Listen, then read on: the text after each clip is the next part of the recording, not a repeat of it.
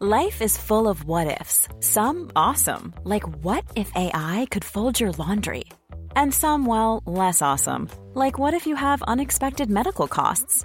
United Healthcare can help get you covered with Health Protector Guard fixed indemnity insurance plans. They supplement your primary plan to help you manage out of pocket costs. No deductibles, no enrollment periods, and especially no more what ifs. Visit uh1.com to find the Health Protector Guard plan for you. Ambiance électrique ce mardi à l'Assemblée nationale avec une passe d'armes entre la députée de la majorité Aurore Berger et le groupe NUPES. En toile de fond, les violences envers les femmes et l'affaire Katnins. Alors que des cadres de l'Union de gauche n'ont pas condamné clairement la gifle que le député du Nord a reconnu avoir donnée à sa femme. L'insécurité à Nantes au cœur d'une réunion entre la maire et le ministre de l'Intérieur. La ville connaît un enchaînement de violences depuis la rentrée. Pour y faire face, des mesures ont été annoncées par Johanna Roland, comme l'arrivée de renforts policiers et plus de vidéosurveillance, un moyen technologique désormais déployé également dans les zones rurales, on le verra. Important recul de l'armée russe en Ukraine dans la région de Kherson alors que les Ukrainiens mènent une contre-offensive. Indication d'une carte militaire montrée par Moscou. Et dans ce contexte, la menace nucléaire plane toujours. L'ambassadeur de Russie en France s'est exprimé sur notre antenne. Pour lui, pas de raison d'utiliser cette arme pour le moment. Première victoire de l'Olympique de Marseille en Ligue des Champions. Les Phocéens se sont imposés 4 buts à 1 contre le Sporting Portugal dans un stade vélodrome à huis clos. L'OM qui se replace pour une qualification en huitième.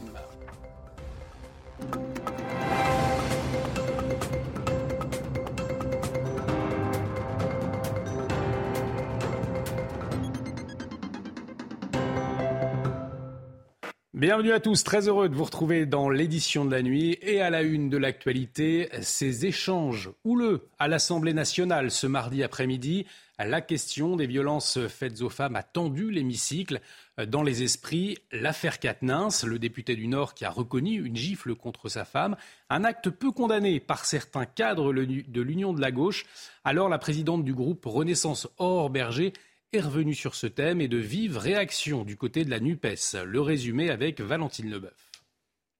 Tout a commencé avec cette intervention d'Aurore Berger. Alors moi je le dis aux femmes, dès que vous recevez une gifle, allez porter plainte. La présidente du groupe Renaissance fait allusion à l'affaire Adrien Quatennens. Elle s'en prend ensuite au soutien du député de la France insoumise.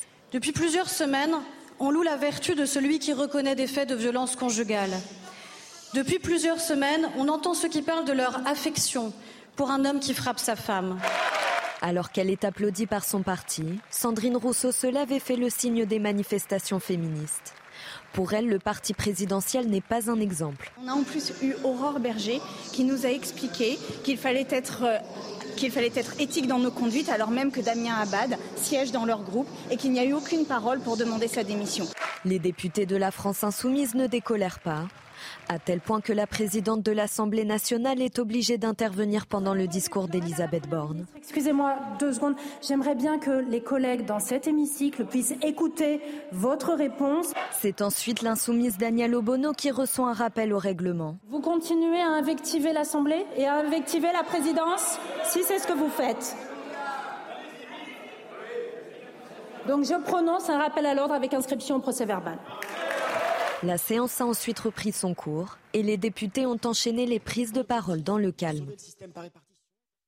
Et puis toujours au sujet des violences sexistes et sexuelles, le sort de Julien Bayou. Il continue de diviser les écologistes. S'il a démissionné de ses fonctions au sein des Verts, il reste député. Il a fait euh, sa rentrée lui aussi ce mardi. Julien Bayou accusé dans son camp, notamment par Sandrine Rousseau, d'avoir exercé des violences psychologiques à l'encontre de son ex-compagne. Mais il n'y a aucune plainte, ni même aucun fait précis dévoilé à ce stade. Julien Bayou qui dénonce un féministe qui masque un règlement de compte. Écoutez-le il n'y a pas d'excès à la conquête de l'égalité. Il n'y a pas. Euh, il fut un temps où on accusait euh, les féministes euh, des années 60 ou 70 d'aller trop loin. C'est pas vrai. ce qu'elles faisaient à l'époque est aujourd'hui rigoureusement nécessaire. On s'en rend compte chaque jour. Les, les, avortements clandestins du MLF, par exemple. C'est tout à fait différent de mettre quelqu'un sous surveillance, de, lancer des anathèmes. Donc c'est un féminisme, un combat féministe qui masque un règlement de compte ou une vendetta? Oui. En tout cas, c'est tout à fait différent du féminisme et du combat pour l'égalité. En tout cas, au moins une personne a fait l'unanimité euh, ce mardi à l'Assemblée nationale. Les députés se sont levés pour applaudir le Français Alain Aspect, prix Nobel de physique, avec l'Américain John Clauser et l'Autrichien Anton Zellinger. Il a été récompensé pour ses travaux pionniers sur l'intrication quantique des particules utilisées dans les technologies de télécommunication. L'insécurité à Nantes, préoccupation de l'exécutif. Gérald Darmanin a reçu Place Beauvau euh, ce mardi, en fin d'après-midi, la maire socialiste de la ville. Euh, trafic de drogue, viol d'une femme, fusillade. Depuis la rentrée, la ville connaît un enchaînement de violences. À l'issue de cette réunion, Johanna Roland a souligné une coopération efficace. Des caméras de surveillance seront notamment euh, installées. Des policiers sont attendus en renfort. Plus tôt dans la journée, Gérald Darmanin avait annoncé la création à Nantes d'une nouvelle unité de CRS. Avec la Première ministre, nous avons décidé pour 2023 l'arrivée d'une unité, de, unité de CRS de 200 effectifs supplémentaires à Nantes. J'espère que ceux qui crient voteront les budgets du ministère de la Police dans quelques jours. Et on parlait de la vidéoprotection, un moyen euh, technologique de plus en plus utilisé aussi dans le monde rural face à la montée de la délinquance. Faute de budget, impossible d'avoir une police municipale pour les petites communes et les gendarmes sont trop peu nombreux. Alors, ces maires choisissent d'investir dans des caméras de surveillance. Voyez ce reportage dans un village du sud de la Gironde, un reportage d'Antoine Estève et de Jérôme Rampenou. Un village calme en apparence dans le sud de la Gironde. Caudreau et ses 1200 habitants font pourtant face à une hausse de la délinquance. On a une augmentation de 50% des cambriolages euh, sur les cinq dernières années euh, dans le département, une augmentation de 20% sur les, euh, sur les atteintes aux personnes. On a des condamnations pour, trafic de stupéfiants qui ont été multipliées par 4 sur les 20 dernières années. Donc on, on s'inscrit déjà dans ce contexte un peu global. Voitures fracturées, mobilier urbain saccagé, trafic de drogue. Ici, la mairie n'a pas les moyens de recruter des policiers municipaux. Aujourd'hui, on est dans un secteur où on a un gendarme pour 30 000 habitants. Donc autant dire qu'en prévention, en pédagogie, c'est compliqué. On n'avait jamais envisagé d'installer de, la vidéosurveillance. Ça nous paraissait un peu utopique dans nos, petites communes. Et puis finalement, on a fait le constat au bout de deux ans qu'il y avait une difficulté. Une difficulté de, de réponse aussi euh, proposée par l'État le maire va commander six caméras de vidéosurveillance pour la place centrale et les rues avoisinantes, une initiative approuvée par les commerçants et les riverains. On croit qu'on est tranquille, mais la délinquance arrive dans les campagnes. Moi, j'ai ma patronne qui a eu ces quatre nœuds d'enlever, quoi. Et sa, voiture était garée là, quoi. Vous, la vidéosurveillance, ça vous dérange pas? Euh, Non, pas du tout. Non, du tout, non. Au contraire. On sentirait plus en sécurité de voir un peu ce qui se passe euh, dans Caudreau, quoi. Les vidéos pourront être utilisées par les gendarmes. Prochaine étape, installer des caméras sur les quais de la Garonne qui servent de point de deal pour les trafiquants de drogue de la région. Le procès de l'attentat de Nice se poursuit. Je vous le rappelle, il avait fait 86 morts, dont 15 enfants et adolescents. De très nombreux jeunes étaient en effet ce soir-là sur la promenade des Anglais. Plusieurs de ces jeunes victimes ont témoigné ce mardi au procès devant la cour d'assises spéciale des prises de parole bouleversantes. Noémie Schulz était sur place avec Sacha Robin. Je ne pensais pas que 20 secondes pouvaient avoir autant d'impact dans une vie. À la barre, Juliette, 22 ans, elle en avait 16 au moment de l'attentat. Avant, j'étais très sociable, très heureuse, j'avais foi en l'être humain. C'est plus le cas aujourd'hui. Lucie, 14 ans en 2016, fait part de la difficulté d'assumer le statut de victime quand on a été seulement témoin de l'attentat, quand on n'a pas été blessé, quand on n'a pas perdu un proche. Encore aujourd'hui, je ne me sens pas légitime, souffle-t-elle, les yeux embués derrière ses lunettes. À la barre, ces jeunes victimes évoquent euh, le retour délicat à l'école, les exercices alerte attentat, une torture, la culpabilité de voir ses parents s'inquiéter parce qu'on va mal, la colère de savoir que le terroriste est mort et qu'il ne sera pas jugé, et puis la peur qui s'immisce dans tout. Je suis incapable de rentrer dans un endroit sans regarder les sorties de secours. J'en ai marre de ne pas profiter de la vie, regrette Juliette. On m'a volé mon adolescence. Il me restait du temps avant de comprendre qu'on pouvait mourir à tout instant. Anaya, elle, n'avait que 4 ans en 2016, mais elle se souvient de tout, assure sa mère, de son écriture enfantine. Anaya a rédigé une lettre que son avocat lit à la cour. Ce jour-là, ma mère m'a sauvé la vie. Elle m'a expliqué que quelqu'un de méchant avait fait du mal à beaucoup de gens. Dans mon cœur, je reste niçoise. J'ai un rêve, devenir juge ou avocate, mais je n'oublierai jamais cette date de ma vie. Six femmes interpellées ce mardi matin à Toulouse et Albi par la sous-direction antiterroriste et la direction centrale de la police judiciaire. Elles sont soupçonnées d'avoir séjourné dans des groupes terroristes en zone irako-syrienne. Des femmes qui appartiendraient à l'entourage de la famille du terroriste Mohamed Merah. Ces interpellations ont eu lieu dans le cadre d'une enquête ouverte en 2014 pour association de malfaiteurs terroristes et soustraction des parents à leurs obligations légales. Une centaine de cas d'atteinte à la laïcité dans les établissements scolaires depuis le début de l'année. Une annonce ce mardi matin du ministre de l'Éducation nationale reconnaissant une hausse du port de tenues islamiques à l'école en 2022. Un comité de l'État chargé de la lutte contre la radicalisation avait tiré avant la rentrée la sonnette d'alarme, ce qui avait obligé, je vous le rappelle, le ministre de l'Éducation à réagir. On écoute Papendiaï. Non, euh, les euh, signalements et le nombre de signalements publiés euh, jusqu'à présent relèvent de centaines de cas qui généralement se règlent à l'échelle des établissements sans difficulté. Et puis nous avons aussi encouragé les chefs d'établissement à faire remonter tous les signalements possibles de manière à ce qu'on ait une vision aussi objective que possible de la situation. Vous l'avez certainement constaté si vous circulez en voiture, de nombreuses pénuries d'essence touchent les stations-service. Un effet conjugué par le succès des baisses de prix chez Total, mais aussi un mouvement de grève qui touche les raffineries. Les précisions aux abords d'une station-service parisienne de Jeanne Cancard. Ici, dans cette station essence totale de la capitale, il y a encore quelques minutes, il y avait du samplon 98, mais terminé. Alors forcément, là, ça agace des conducteurs qui parfois ont fait 4, 5, 6 stations, qui se sont vite dépêchés de sortir du travail pour venir faire leur plein. Cette station essence dans Paris était l'une des seules encore de Total à proposer du 98. Quand on parle avec la gérante de la station, elle nous explique que même elle, elle ne sait pas quand elle sera de nouveau livrée. Alors pourquoi est-ce si difficile difficile aujourd'hui de faire son plein dans une station totale Eh bien, tout simplement parce que les stations totales sont victimes de leur succès. Souvenez-vous, la multinationale a mis en place une remise de 20 centimes qui sont venus s'ajouter aux 30 centimes de rabais déjà mis en place par le gouvernement, ce qui a donc fait des stations totales les moins chères du pays. Autre élément qui pourrait venir aggraver la situation, eh bien, c'est le mouvement de grève qui est actuellement en cours dans plusieurs raffineries de la multinationale. Les grévistes avec qui nous échangeons nous explique qu'ils veulent une revalorisation des salaires de 10%. De son côté, Total eh bien, assume un ralentissement de l'approvisionnement, mais assure qu'il n'y a pas de pénurie de stock au niveau national. L'actualité internationale à présent est la contre-offensive de l'armée ukrainienne. Elle progresse, c'est ce que montre une carte dévoilée par le ministère de la Défense russe.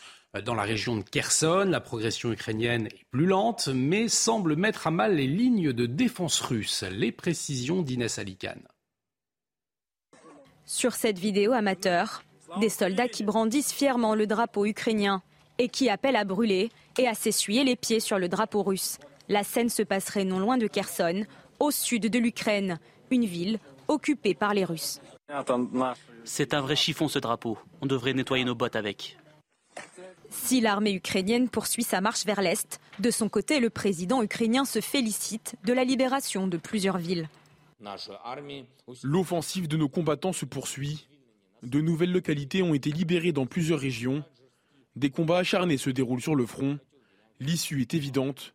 De plus en plus d'occupants tentent de fuir. L'armée ennemie subit de plus en plus de pertes. Il y a une prise de conscience. La Russie a commis une erreur en s'engageant dans cette guerre. Sur place, les forces russes admettent des percées ukrainiennes, notamment à Liman, dans la région de Donetsk, à l'est. De son côté, le ministre russe de la Défense s'est félicité de la mobilisation de la population. Depuis le 21 septembre, une mobilisation partielle est menée dans le pays. À ce jour, plus de 200 000 personnes ont rejoint l'armée. Si l'armée affirme que des milliers de Russes ont rejoint leur rang, la perspective d'être envoyés au front a aussi provoqué un exode de plusieurs milliers d'entre eux. Et dans ce contexte de guerre, la menace nucléaire pour l'ambassadeur de Russie en France, les membres de l'OTAN ont initié l'escalade verbale. Au micro de Laurence Ferrari, ce mardi matin, Alexei Meshkov a aussi souligné que l'arme nucléaire n'avait pas de raison d'être utilisée, en tout cas pour l'instant. Écoutez. Euh, la doctrine nucléaire russe est très précise. Il n'y a que deux éléments qui permettraient euh, de faire recours à l'arme nucléaire. Premièrement, c'est l'attaque avec l'utilisation des armes nucléaires contre la Russie ou ses alliés, ou l'attaque à l'arme conventionnelle mais à condition que c'est euh, l'existence même de notre État euh, qui, en, qui en est euh, sous menace. Et donc l'approche n'a pas changé. Pour l'instant, il n'y a pas de raison d'utiliser des armes nucléaires tactiques. Et dans l'actualité internationale également, la situation en Iran. L'Union européenne examine des sanctions en réponse à la répression des autorités iraniennes. Après le meurtre de Macha Almini, je vous le rappelle, arrêté par la police des mœurs pour non-respect du code vestimentaire, un vent de révolte touche le pays depuis le 16 septembre. Le pouvoir annonce ne rien céder et réprime. Euh, au moins 63 personnes tuées la semaine passée à Zahedan, c'est dans le sud-est de l'Iran, selon une ONG. Marseille, Bordeaux, Lille, Strasbourg, Brest ou encore Paris. De plus en plus de grandes villes ont annoncé ne pas diffuser la Coupe du Monde au Qatar sur écran géant. Une décision justifiée pour des raisons humanitaires et environnementales avant le début de la compétition le 20 novembre. Les précisions, Alexis Vallée. Ces images de supporters en 2018 n'auront pas lieu cette année. Ni fan zone, ni écran géant, la mairie de Paris a décidé de boycotter la Coupe du Monde de football qui se tiendra cet hiver au Qatar. Il n'a pas été question d'installer des zones de diffusion des matchs pour plusieurs raisons. Les conditions de l'organisation de cette Coupe du Monde, le fait que c'est lieu au mois de décembre. Bordeaux, Rodez, Marseille, Lille, Strasbourg, Nancy ou Reims. Les maires de ces grandes villes, toutes couleurs politiques confondues, ont eux aussi décidé de ne pas diffuser l'événement. Parmi les raisons de ce boycott, le traitement des travailleurs immigrés lors de la construction des huit stades du mondial. Une décision politique qui prend de l'ampleur en France depuis l'annonce faite par Martine Aubry. La maire socialiste de Lille a qualifié la manifestation sportive de non-sens au regard des droits humains, de l'environnement et du sport. Un jugement que partage le maire de Bordeaux. Ce type de décision prouve bien que euh, les villes, notamment, sont très mobilisées pour faire valoir des points de vue euh, beaucoup plus éthiques, euh, solidaires que les points de vue des, des États. Si le bilan officiel n'est que de trois morts, un rapport de l'Organisation internationale du travail fait état de 50 travailleurs décédés et de 500 blessés graves dans des accidents du travail. Un chiffre qui pourrait être plus élevé alors que les conditions de travail sont dénoncées depuis plusieurs années par des ONG. Le journal des sports dans un instant, mais avant cette polémique autour du quart du Paris Saint-Germain, il va faire 1800 km à vide pour rejoindre Lisbonne. Les joueurs qui jouent ce mercredi feront eux le trajet en avion. Ils ne monteront en quart que pour faire le trajet de l'aéroport euh, à l'hôtel. Certains dénoncent une aberration. Alors vous, qu'est-ce que vous en pensez? On vous a posé la question. Regardez. Faire rouler un bus vide comme ça, toute cette distance-là pour rien, je trouve que c'est inutile et c'est pas économique en fait. Et c'est un peu incompréhensible qu'aujourd'hui on arrive toujours à prendre ce genre de décision. Surtout polémique après polémique, ça devient un peu euh, incohérent. Moi, je trouve que c'est choquant, surtout maintenant, euh, les trains en Europe euh, sont très confortables, sont très rapides. Donc, euh, surtout si les gens sont célèbres, il faut faire plus attention parce qu'on donne un exemple. Ce qu'ils pouvaient faire, c'est bah, d'aller là-bas en avion, comme vous avez dit, et pour le retour, enfin, pour aller vers l'hôtel, etc., bah, louer les petits vannes, tout ça. Un truc privé, mais faire autant de routes aller-retour et sans les joueurs, ouais, j'avoue, c'est chaud un peu. Et on ouvre ce journal des sports avec la victoire de Marseille face au Sporting, 4 buts à 1. Les Portugais ouvrent le score moins d'une minute après le début du match grâce à, Trincao. L'OM est sonné mais réagit rapidement. 13e minute, Sanchez profite d'une erreur du gardien adverse pour égaliser. Et trois minutes plus tard, vous allez le voir, Harit reprend un centre de close et permet à Marseille de passer devant. Quelques minutes après, les Portugais sont réduits à 10 après une sortie mal contrôlée euh, d'Adan. Les Olympiens profitent de cette supériorité numérique pour enfoncer le clou par Balerdi à la 28e minute. Au retour des vestiaires, les Olympiens sont en contrôle et Mpemba inscrit le quatrième but marseillais. C'est la deuxième victoire de l'OM en Ligue des Champions sur ses 18 derniers matchs. On écoute Matteo Guendouzi après la rencontre. On savait qu'ils étaient très dangereux, surtout les, trois joueurs offensifs. On sait qu'ils aiment beaucoup euh, combiner entre eux. Et ben, ils nous ont eu dès le, début du match sur la, première situation. Mais voilà, je trouve qu'après les, les 10-15 premières minutes, on a fait un excellent match ensemble. On a mis l'intensité qu'il fallait. On a, on a eu un très bon pressing, ce qui nous a permis de récupérer pas mal de ballons et de se, procurer beaucoup d'occasions. Donc euh, voilà, on a fait vraiment un match complet. C'était important de gagner parce qu'on sait qu'avec les deux défaites, on était mal, euh, on était mal embarqué. Maintenant, tout est, euh, tout est encore possible. On va, on va, on va bien, bien, bien récupérer parce qu'on a un match aussi contre Ajax ce samedi. Mais voilà, c'est une très belle performance de l'équipe.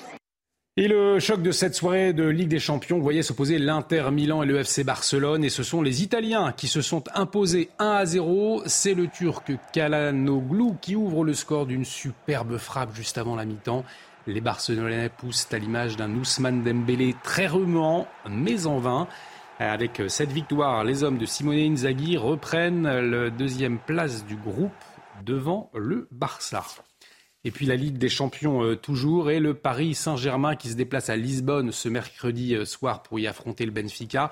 Premier de son groupe, le PSG peut, en cas de victoire, creuser l'écart avec ses poursuivants. À noter que Renato Sanchez et euh, Prenel Kimpembe sont forfaits pour ce match. On va écouter l'entraîneur du PSG, Christophe Galfier, en conférence de presse d'avant-match. Il s'est exprimé dans un premier temps sur les qualités de l'actuel leader du championnat portugais. Elle est euh, très intéressante à avoir joué, très bien organisée, avec euh, de la qualité euh, à la fois individuelle dans, son effectif, mais aussi une, force collective importante. Et je ne suis pas surpris qu'elle soit à ce niveau-là et qu'elle et aujourd'hui. Aujourd'hui, Benfica peut, peut, prétendre être un favori de ce groupe-là, bien évidemment. Restez avec nous sur CNews dans un instant. On revient sur le climat houleux à l'Assemblée nationale ce mardi.